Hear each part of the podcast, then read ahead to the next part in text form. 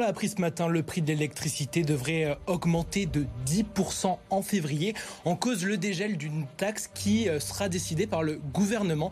Hier soir, près de 10 000 foyers ont été privés d'électricité dans le Val-de-Marne. Puis à nouveau ce matin, on voit l'importance de cette énergie quand on n'en a plus, alors que notre territoire, l'île de France, importe 94% de l'électricité qu'elle consomme comment augmenter la production locale et comment économiser et diminuer l'énergie consommée. Nous en discutons ce soir avec des acteurs de l'énergie et du bâtiment. Audrey Zamati, euh, directrice stratégique chez EFI, qui accompagne les particuliers dans leurs travaux de rénovation euh, énergétique. Thomas Emerdinger, euh, chargé de projet à l'agence régionale énergétique climat de l'Institut Paris Région. Votre agence a pour objectif de faciliter et d'accélérer la transition énergétique et l'adaptation au changement climatique en assistant les collectivités et autres acteurs franciliens. Et Stéphane Dauphin, euh, directeur général de C15, qui fait euh, partie du groupe Action Logement, Énergie, comment maîtriser notre consommation en Ile-de-France. C'est le sujet d'Île-de-France Politique ce soir.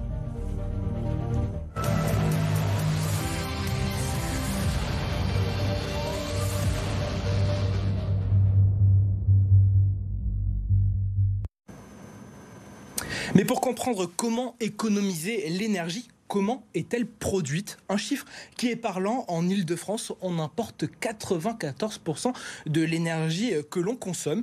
Euh, Thomas et Merdinger, notre région est très dépendante pour l'électricité. Euh, c'est le cas pour toutes les énergies? Tout à fait. On est dépendant sur à la fois les produits pétroliers, euh, qu'on utilise dans le bâtiment, qu'on utilise dans les transports. On est très dépendant évidemment du gaz, surtout utilisé dans le bâtiment, qui soit résidentiel ou tertiaire, et quand même dans l'industrie. Et effectivement, sur l'électricité, on est dépendant à plus de 94%, donc issu plutôt du nucléaire de d'autres régions, comme la Normandie ou la région centre, ou la, plus proche centrale de Nogent-sur-Seine euh, en région Est, Grand Est. Et on a aussi un peu euh, de production locale, il faut, il faut le reconnaître, de production qu'elle soit d'origine renouvelable ou fossile avec encore des centrales à, gaz qui tournent d'ailleurs en ce moment pour euh, les pics de consommation. C'est quoi l'énergie la plus produite en Ile-de-France La plus produite, c'est en fait c'est de la chaleur. C'est vraiment ça la vraie richesse de l'Île-de-France, c'est ce qu'on appelle la chaleur de renouvelable et de récupération. Alors si on dit ça, c'est parce que c'est notamment celle qui vient des déchets des incinérateurs. On a 18 incinérateurs, dont les, trois grands euh, qui sont très connus ici, les Mouineaux, Ivry-sur-Seine et Saint-Ouen, euh, auxquels on récupère de la chaleur qui va chauffer des réseaux de chaleur. Mais on a aussi de la géothermie profonde. Ça, c'est aussi l'autre grande richesse de la région. Euh, on creuse à plus de 1500 mètres de profondeur et on récupère de l'eau chaude qui sert ensuite à chauffer des logements et à faire l'eau chaude sanitaire de, de près de 225 000 logements la, ville de Paris comme la région, euh, euh, ils veulent tous les deux, notamment développer l'énergie photovoltaïque sur les établissements scolaires. Est-ce que euh, l'on peut l'installer de partout, ce, type d'énergie? Alors effectivement, l'énergie photovoltaïque, vous l'avez dit, est une énergie fortement développée, en tout cas fortement soutenue à la fois par les collectivités, mais aussi des développeurs de projets. On a une, du solaire qui se développe en toiture, mais maintenant aussi en ombrière de parking, avec des obligations d'ailleurs euh, issues de la loi d'accélération euh, pour les énergies renouvelables. Et maintenant, on a aussi des nouveaux objets qui, émergent. Ce sont des centrales solaires au sol. Là, c'est une toute autre taille qui prennent plusieurs dizaines d'hectares.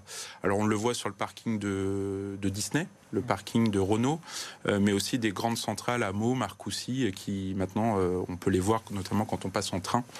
Et ça fait maintenant partie du paysage francilien.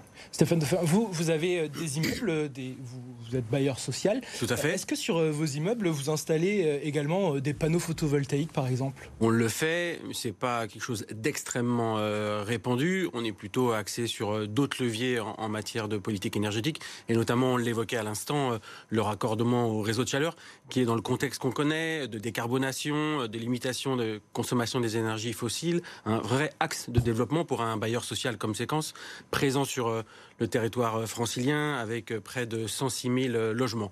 Donc aujourd'hui, on a par exemple, avec les équipes de séquence, cartographié l'ensemble de nos sites et la proximité euh, des réseaux de chaleur. On sait qu'on a 6 euh, 000 logements qui sont à moins de 200 mètres de réseau existant. Donc on va euh, engager ces travaux de, de, raccordement. On en a déjà fait, par exemple, 2000. L'année dernière, on sait 2000 logements été raccordés à des réseaux de chaleur existants pour un coût de, de 3 millions d'euros. Et déjà dans le parc, aujourd'hui, il y a près de 20 000 logements qui sont raccordés au réseau de chaleur francilien, notamment à la géothermie et puis au réseau issu de la production de, calories issu de, des déchets. Euh, justement, là, vous êtes bailleur social, donc c'est plutôt facile quand vous décidez euh, d'installer quelque, chose. Audrey Zermati, justement, pour les particuliers, euh, comment on, les accompagne pour éventuellement installer des panneaux photovoltaïques ou, d'autres types d'énergie ou même de l'isolation? Alors en fait, aujourd'hui, le premier levier de motivation des gens pour faire ce type de travaux et aussi euh, le photovoltaïque, qui a pris euh, chez nous une croissance de quasiment 100% entre l'année dernière et cette année. Donc il y a une forte explosion de la demande d'autoconsommation euh, photovoltaïque. Le premier levier, c'est la facture énergétique. Et donc on évoquait tout à l'heure les hausses de 10% probables pour la facture électricité. Il faut savoir que les Français ont connu, vont connaître donc depuis un an, avec ces 10%, 45% d'augmentation de leur électricité. Depuis un an, c'est inédit cette augmentation du, tarif d'électricité. Et c'est le premier levier de nos clients pour réaliser des travaux, que ce soit le photovoltaïque que ce soit d'autres travaux d'économie d'énergie. Et justement, sur sa facture, comment on peut économiser? Alors, bah, il y a plusieurs euh, façons d'économiser. Il y a euh, d'une part euh, des logiques de sobriété énergétique, on en parle beaucoup, mais c'est effectivement un levier qui est intéressant parce que je vais vous donner un exemple. Quand on installe des thermostats chez soi, des thermostats, c'est pour piloter euh, sa consommation d'énergie. Et donc, euh, ça permet euh, notamment, de, quand on n'est pas chez soi, de baisser le chauffage. Le chauffage, c'est deux tiers de sa consommation et de sa facture d'énergie. Donc, quand on n'est pas chez soi, de baisser le chauffage et de remonter le chauffage progressivement une heure avant de rentrer. Ça, c'est un pilotage intelligent. Ça permet de faire 15% d'économie d'énergie. Puis après, il y a des travaux un peu plus importants. commencer d'abord par ben, sa maison, l'enveloppe de sa maison, les combles la toiture. Ça, c'est important parce que, un peu comme dans une. Quand vous mettez une, casserole d'eau à chauffer, euh, si vous mettez un couvercle, vous verrez, vous gardez la chaleur. Donc, c'est comme ça euh, qu'on commence. C'est d'abord par la toiture. C'est le plus. C'est finalement les travaux au meilleur coût-efficacité. Et puis après, il y a d'autres types de travaux l'isolation des murs, le changement des fenêtres, et puis les changements de système de chauffage pour passer du fossile euh, à des énergies renouvelables. Si. Si, par exemple j'ai un vieux grille-pain, ces vieux radiateurs, est-ce que déjà ce type de, de, système, on peut économiser euh, avec Alors, Tout à fait. Les solutions de thermostat dont je parle, et notamment les thermostats connectés, qui seront obligatoires à partir du 1er janvier 2027, mais qui sont fortement aidés par des aides à partir du 1er janvier 2024, donc il faut absolument se renseigner, sont adaptables sur tous les types de radiateurs, et notamment les vieux grille-pains dont vous parlez. Donc c'est vraiment une solution qu'il faut euh, un peu sans regret euh, s'équiper en thermostat, d'une part parce que c'est très aidé aujourd'hui par, par des primes, et d'autre part parce que ça va être obligatoire, et puis ça vous permet accessoirement de faire des économies d'énergie des économies sur votre facture. Bon, ça c'est quand on a un chauffage individuel. Quand on est euh, sur euh, un chauffage plus collectif, euh, peut-être euh, pour un, bailleur social, comment vous faites justement pour, euh, pour euh, essayer de maintenir au, plus bas possible la facture de vos, de, de, vos locataires? Bah, On utilise en fait tous les leviers qui sont en notre possession. Ça va à la fois des éco-gestes, comment bien utiliser son thermostat, comment on explique aussi pourquoi bah, aujourd'hui dans le logement on doit maintenir les 19 degrés et pourquoi on ne monte pas la température. C'est aussi des politiques très actives d'achat d'énergie parce que les coûts ont évidemment énormément augmenté, avec un impact plus important pour les locataires euh, du parc social, évidemment, puisqu'on a des locataires. en termes de hausse, ça a été combien pour euh, vos ah bah, locataires sur, le, sur le gaz, par exemple, à séquence, on a acheté le gaz 20 euh, euros du mégawattheure jusqu'à la fin 2021. Euh, le, les prix sont montés jusqu'à 110 euros euh, l'année dernière. Il y avait le bouclier tarifaire à 65 euros. Et euh, aujourd'hui, on achète plutôt le gaz entre 46 à 50 euros du mégawattheure. Et là, on a acheté, ça y est, notre totalité de gaz pour 2024. On commence à acheter aussi notre gaz pour, pour 2025. Et donc, ça, ça demande beaucoup d'expertise, un pilotage très fin. Et ça, en soi, la force du groupe Action Logement et d'avoir un million de logements en France, c'est qu'on a la capacité à avoir des expertises très pointues sur ces questions-là avoir des achats groupés aussi, des achats massifs, parce qu'on sait euh, le levier que ça peut être euh, en termes de coûts. Et puis, évidemment, il y a toute la partie de rénovation euh, des bâtiments. Vous l'évoquiez tout à l'heure, c'est évidemment plus simple. Et d'ailleurs, les, bailleurs sociaux en France sont beaucoup plus en avance que les propriétaires privés pour euh, rénover euh, leurs logements. Les bailleurs sociaux rénovent environ plus de 90, logements, 90 000 logements euh, par an. Chez Séquence, c'est 4 000 logements par an de rénover, de réhabiliter. C'est des coûts d'investissement très lourds. Hein. C'est plus de 200 millions d'euros par an. Et puis, c'est la faculté d'aller chercher des gains énergétiques très forts. Une réhabilitation, ça fait baisser les consommations d'énergie à séquence de 40%. Ça nous fait changer d'étiquette. On fait plus de rénovation, euh, de réhabilitation sans aller chercher à minima une étiquette euh, DPEC. Et il y a un tiers de nos réhabilitations sur lesquelles on va sur des étiquettes B. Donc c'est des investissements très lourds qui sont aidés euh, par les pouvoirs publics, sur lesquels aussi notre, notre faculté de propriétaire unique, c'est évidemment de décider plus vite que dans une copropriété. Et puis c'est d'avoir des financements dédiés de la Banque des territoires et de pouvoir s'endetter aujourd'hui, malheureusement, mais de pouvoir s'endetter sur le long terme, quelquefois sur 30 ans pour euh, réhabiliter nos logements euh, dorénavant. Donc justement, la, chaleur, c'est deux tiers de production en Ile-de-France et c'est deux tiers euh, du budget sur l'énergie. Mm. Comment on fait peut-être pour, pour produire plus de chaleur encore en Ile-de-France Alors effectivement, on l'a dit, la chaleur c'est vraiment quelque chose de très important parce qu'on est une région évidemment très concentrée, avec des habitats collectifs très concentrés. Donc qui fait aussi l'historique des réseaux de chaleur en Ile-de-France et surtout à Paris. Et euh, on l'a dit, un grand nombre de logements sont aujourd'hui chauffés au gaz, donc très dépendants des, cours internationaux et puis des événements aussi géopolitiques qui se passent autour du gaz. On, a tous suivi ce qui s'est passé sur l'approvisionnement en Europe. Euh, quand on parle de chaleur renouvelable ou de récupération, il y a aussi une maîtrise des coûts, parce qu'on sait combien ça va coûter. La géothermie, ça ne bouge pas dans le temps. La chaleur des déchets, ça ne bouge pas non plus, sauf par des taxes sur les activités polluantes. Mais donc, on connaît les prix. Et c'est vrai que l'avantage de se chauffer euh, au-delà de l'aspect écologique, évidemment, de se chauffer par des énergies renouvelables et de récupération, c'est bien évidemment la maîtrise des, coûts pour les, particuliers ou les, bâtiments tertiaires qui sont chauffés euh, avec ça. Et justement, pourquoi euh, le, prix de l'énergie augmente en termes de, de compréhension Qu'est-ce qui fait que ça augmente? Alors, il y a dans le prix des, énergies, parce qu'on peut parler du pétrole, on peut parler du gaz, on peut parler de l'électricité ou même du bois. l'électricité et le gaz, par exemple. Alors, l'électricité, en fait, il y a des il y a un marché européen et aussi ce qui fait euh, le prix de l'électricité, c'est la, pointe, ce qu'on appelle l'appel de puissance qu'on a en ce moment, notamment avec le froid, où en fait on va faire appel à des moyens thermique, donc qui fonctionne au pétrole, au gaz, euh, voire au charbon, parce que la centrale à charbon de Saint-Avold a été rallumée. Et c'est aussi ce prix-là, qui est un prix marginal, puisque c'est utilisé quelques heures, voire quelques jours par an, qui fait aussi le, prix de l'électricité. Parce qu'après, le prix du nucléaire ou de, l'hydraulique est beaucoup plus maîtrisé, euh, sauf des coûts, de, évidemment, de nouveaux nucléaires qui, qui impacte aussi le prix de l'électricité. Et sur le pétrole et gaz, on est évidemment euh, sur des cours internationaux liés à tout ce qui se passe euh, dans les pays exportateurs euh, et notamment avec le canal de Suez qui fait transiter un, grand nombre de tankers et de bateaux qui transportent du gaz. Et, justement, vous parliez tout à l'heure de, géothermie. Euh, quel est son potentiel de développement euh, dans notre région? Alors, c'est un potentiel très fort, parce qu'on estime que quasiment bah déjà toute la zone centrale et l'est de, de l'île de France est couverte, enfin, et au-dessus d'une nappe qu'on appelle la nappe du Dogger.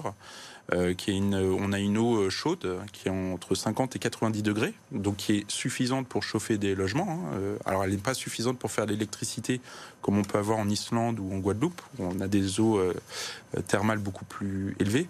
Mais l'avantage, c'est que c'est une énergie gratuite, là, abondante. Alors il y a eu un passé hein, de la géothermie, c'était les crises pétrolières dans les années 70 et 80 qui ont vu émerger les premiers réseaux de chaleur avec géothermie en Ile-de-France en particulier dans le Val-de-Marne. Et là, il y a tout un mouvement euh, de redécouverte de cette énergie-là, avec euh, maintenant euh, plusieurs puits qui sont en forage. Donc, c'est des foreurs pétroliers hein, qui viennent forer les sous-sols franciliens. Et ensuite, c'est des investissements sur 30, 40, 50 ans où, on le redit, on a une énergie qui est maîtrisée avec un, coût qui est tout à fait acceptable, avec évidemment des, financements publics à la clé. Et justement, sur, euh, sur ce besoin de, de production euh, locale, Audrey Zarmati, euh, vous, vous sentez cette appétence des, des, franciliens pour consommer et produire sur, sur place? Ouais, on, a vraiment vu, enfin ça, ça a été un, vrai enseignement après la crise de l'Ukraine, donc on va dire à partir de mi-2022, euh, deux effets en fait de cette crise. Un premier, c'est d'avoir une volonté de stabilité des prix, parce qu'effectivement, il y a de l'incertitude et on l'a vu avec une augmentation importante des prix, notamment de, des énergies, du gaz et de l'électricité, mais aussi la volonté de se prémunir dans une logique de sécurité d'approvisionnement, de se dire finalement si demain il y a une coupure, et c'est vrai qu'on est, on est plus à l'abri en fait là pendant cet hiver parce qu'on a une disponibilité des centrales qui est meilleure. Mais c'est vrai que l'hiver dernier, on était quand même sur des, logiques où il y avait une tension euh, sur le système. Et donc, en fait, les, les, les, Français se sont tout de suite se, sont dit, en fait, si je manque euh, euh, d'énergie, comment je vais faire? Et donc, en fait, il y a eu vraiment cette double aspect qui fait qu'il y a eu un vrai engouement euh, euh, pour, euh, pour le photovoltaïque, pour l'autoconsommation, et donc pour produire son électricité. Et, c'est important, je le rappelle, parce qu'on parle souvent, on a l'impression que le photovoltaïque, c'est finalement valable pour les régions qui sont très ensoleillées, donc pour le sud de la France. En réalité, il faut vraiment rappeler aux gens qui nous écoutent que le photovoltaïque, c'est autant pour des régions ensoleillées, mais c'est vraiment le fait d'être des éclaircies peuvent permettre de produire euh, avec des, bons taux de production en photovoltaïque. Donc il ne s'agit pas simplement d'avoir du soleil, mais simplement de la clarté euh, permet de pouvoir produire euh, suffisamment en autoconsommation. Justement, les panneaux photovoltaïques, c'est plus intéressant d'en installer maintenant qu'il y a 5 ans, par exemple? Alors oui, c'est plus intéressant parce qu'on a une baisse des coûts très très forte. Alors la majorité des panneaux sont, sont, fabriqués en Asie, donc on a effectivement une forte baisse des coûts. On a une diminution par 4 ou 5 des coûts par rapport à il y a encore trois ans euh, des panneaux photovoltaïques. Il euh, n'y a, pas, a pas beaucoup d'aides comparé à d'autres travaux de rénovation énergétique. Euh, les, les, panneaux ne sont pas éligibles à prime rénov. on a une petite prime à l'investissement, mais il faut compter entre 9 000 et 15 000 euros pour s'équiper en panneaux photovoltaïques sur sa maison aujourd'hui et d'avoir des gains de, de l'ordre de 40 euh, sur sa facture euh, des gains annuels de 40%. Et il faut combien de temps pour, euh, pour rembourser ces panneaux solaires? Alors, et ça, ça a beaucoup évolué avec la hausse des prix de l'électricité. il y a encore un an, on était plutôt sur des retours sur investissement entre 9 et 12 ans et on a gagné 3 ans. Donc, on est plutôt aujourd'hui entre 6 et 9 ans de ROI quand on investit dans les panneaux photovoltaïques par rapport au prix. Et juste en termes de durée de vie, c'est... on va être sur une durée de vie de 25 ans. 25 ans, donc c'est plutôt, c'est, plutôt, un, bon investissement euh, sur le long terme. Tout à fait. D'accord. Et, justement, peut-être sur, euh, sur euh, ces rénovations, les rénovations thermiques, on, a le sentiment que quand même les, prix sont plus élevés qu'il y a 2-3 ans pour mener à bien ces, ces rénovations thermiques. elles sont quand même intéressante euh, d'un point de vue euh, facture à la fin, ces rénovations thermiques, euh, malgré la hausse des... Alors, elles, elles, le sont, notamment quand on est bailleur social d'un point de vue sociétal et social, évidemment. On a une mission d'intérêt général, donc on est aussi précurseur, et puis les pouvoirs publics nous incitent beaucoup à le faire parce qu'il y a un vrai effet masse chez les bailleurs sociaux. Mais ce qui est vrai, et au-delà même des augmentations plus récentes dues aux différentes crises qu'on vient de, de traverser, il y a 5 euh, ou 10 ans, une euh, réhabilitation, le coût moyen d'une réhabilitation dans le parc social, c'était environ 35 euh, 000 euros. Aujourd'hui, on est à plutôt 60 000 euros au logement, à la fois euh, parce qu'il faut aller chercher euh, des gains techniques assez importants pour aller chercher des, baisses d'étiquettes euh, énergétiques dans notre parc, et donc réduire de 40% les, les consommations d'énergie. Mais sur des bâtiments les plus anciens, qu'on peut par exemple ne pas isoler par l'extérieur, parce qu'ils ont un, un, intérêt patrimonial par exemple, les réhabilitations peuvent monter jusqu'à 100 000 euros au logement. Donc c'est des coûts qu'on n'avait jamais connus, dont on pensait qu'ils étaient inatteignables et donc qui mobilisent à la fois euh, des fonds propres, euh, des financements dédiés. On est aussi sur certains euh, territoires où les élus locaux sont très mobilisés pour accompagner les bailleurs donc, et nous, nous donnent aussi sous la forme de subventions des financements spécifiques. Donc c'est à la fois des, en plus des dossiers évidemment très longs à monter en amont qui nécessitent beaucoup d'études et puis aussi de la concertation, des travaux et généralement une opération de de réhabilitation. Il faut compter, euh, on va dire, 4 ans en moyenne entre le moment où on décide euh, d'y aller, où on met ça dans notre programmation et où on commence à livrer euh, les premiers logements. En plus, avec la question du maintien ou pas dans les lieux de nos locataires pendant les travaux. Donc voilà, c'est des travaux d'une grande complexité, mais qui sont évidemment nécessaires. Et justement, pour, pour les locataires, ça veut dire qu'il y a un impact après sur, sur leur loyer? C'est un impact alors, positif ou alors, alors il y, a un double impact. Il y a quand même un, impact sur la qualité de vie, le confort d'usage du logement. Aujourd'hui, on parle d'énergie, mais on ne parle pas du confort d'été, par exemple. Mais c'est aussi très important dans les logements. Et malheureusement, quand on faisait des réhabilitations il y a 10 ou 20 ans, on pouvait encore dire aux, locataires bah, votre facture d'énergie, elle va baisser. Aujourd'hui, ce qu'on peut leur garantir, mais c'est déjà pas si mal que ça, c'est qu'elle va être contenue et qu'elle va pas euh, et, et, on espère qu'elle aura un, effet suffisant pour atténuer les augmentations euh, des coûts de l'énergie. Mais c'est déjà euh, très rassurant quand on connaît l'instabilité des marchés et la capacité relative qu'on a à se projeter dans le futur sur ce que pourront être les coûts de l'énergie. En tout cas, ce qui est sûr, c'est qu'il faut qu'on sorte de notre dépendance aux énergies fossiles également, au gaz. Et là, il y a une grande nouveauté également, c'est qu'aujourd'hui, on ne livre plus de logements neufs qui sont chauffés au gaz ça, c'est un, changement radical par rapport à, ce qu'on a connu euh, ces dernières années. Ils sont plutôt chauffés comment? Bah, En électricité, mais parce que nos logements neufs une très forte performance énergétique. Et en fait, le chauffage électrique, il vous sert euh, normalement hein, plutôt en appoint qu'en euh, chauffage puissant qui maintient à, 19 degrés votre logement. Oui, avec une meilleure isolation. Tout à fait. meilleur rendement. Moins besoin de chauffer. Voilà, et des équipements plus performants. Et, justement, peut-être, euh, Audrey Zarmati, sur, sur euh, cette rénovation euh, thermique, qu'est-ce que qu'est-ce que vous demande le plus en particulier en termes d'accompagnement? Alors, il y a évidemment les accompagnements sur la qualité des travaux, sur la réalisation des travaux. Donc effectivement, de ne pas se faire avoir, parce que c'est quand même un domaine dans lequel euh, il y a, on a connu beaucoup d'abus. Donc euh, euh, chez EFI, on va vous assurer d'avoir des partenaires, on a 4500 partenaires sur toute la France, d'avoir des partenaires de qualité qui sont tous labellisés RGE pour pouvoir obtenir les aides, donc avoir un label, une certification qui est nécessaire pour avoir les aides. Et puis évidemment, il y a ce sujet des aides, qui peut être vu comme un parcours du combattant pour le ménage. Et donc c'est vrai que chez EFI, nous, on s'occupe de cette des aides. et les aides, elles peuvent être très importante pour un ménage, puisque euh, euh, là, pour des rénovations, on va dire globales, d'ampleur, euh, de l'ordre de entre 45 et 70 000 euros, euh, on peut aller couvrir jusqu'à 90% du montant du devis.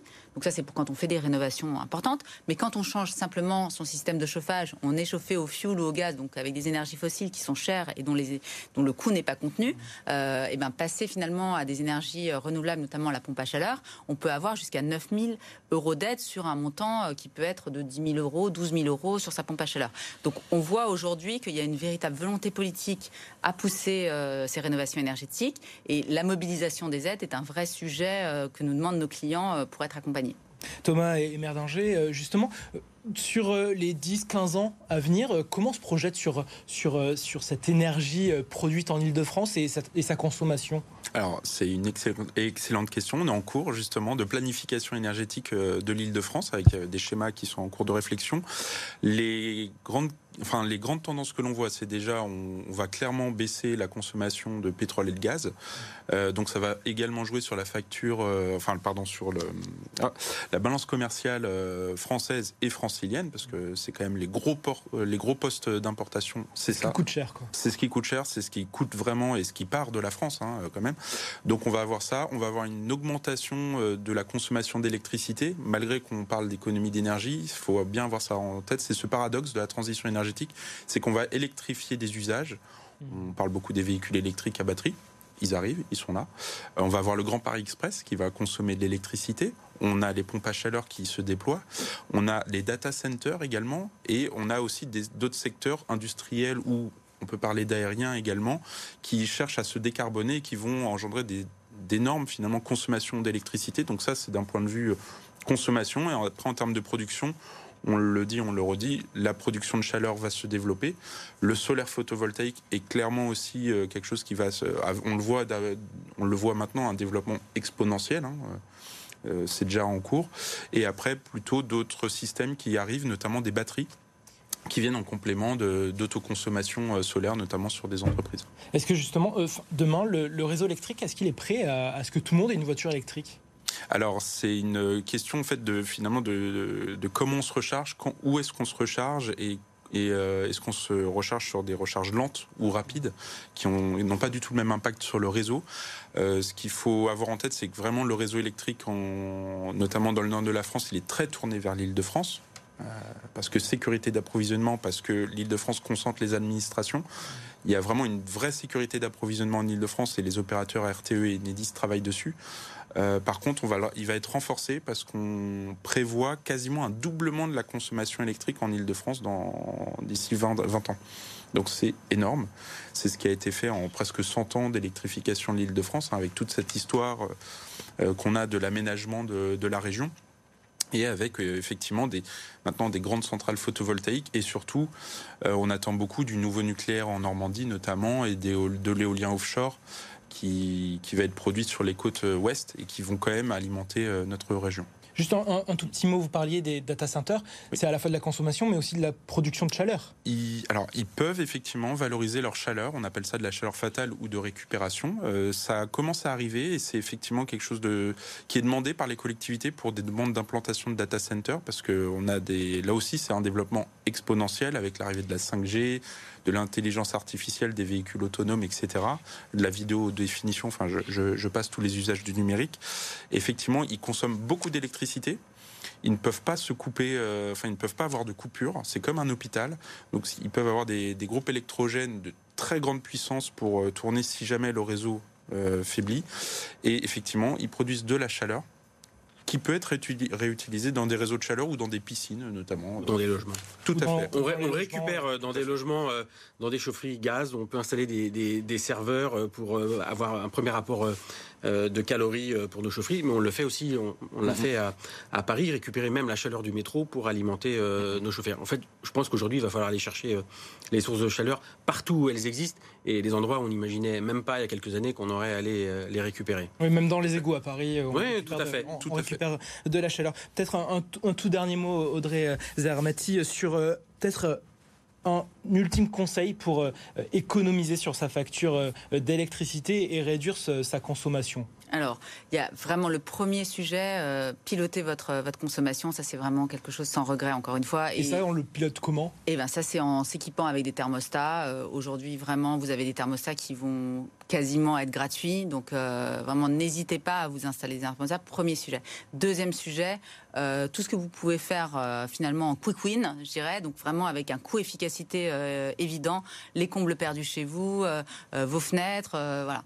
Donc ça, il faut le faire. Si vous êtes chauffé aux énergies fossiles, il n'y a pas non plus euh, à hésiter. Il faut euh, vraiment, c'est un investissement qui est forcément rentable au regard des prix euh, des énergies fossiles et au regard des énergies renouvelables beaucoup plus efficients aujourd'hui. Voilà. Donc vraiment, il y a. Et puis après, évidemment, il y a jouer sur son sur son sur son tarif, sur ses sur ses options tarifaires. Mais je dirais que vraiment dans une logique d'économie d'énergie, il y a des enjeux qui sont sans regret et donc c'est des investissements qui seront rentables de manière inévitable. Bon, des investissements rentables de manière inévitable. C'est sur euh, ces mots euh, de, de, bon encouragement qu'on va euh, se quitter. Merci beaucoup d'avoir suivi cette première émission d'Île-de-France Politique de l'année. Vous l'avez compris. Donc, comment faire quelques économies d'énergie pour ce début d'année.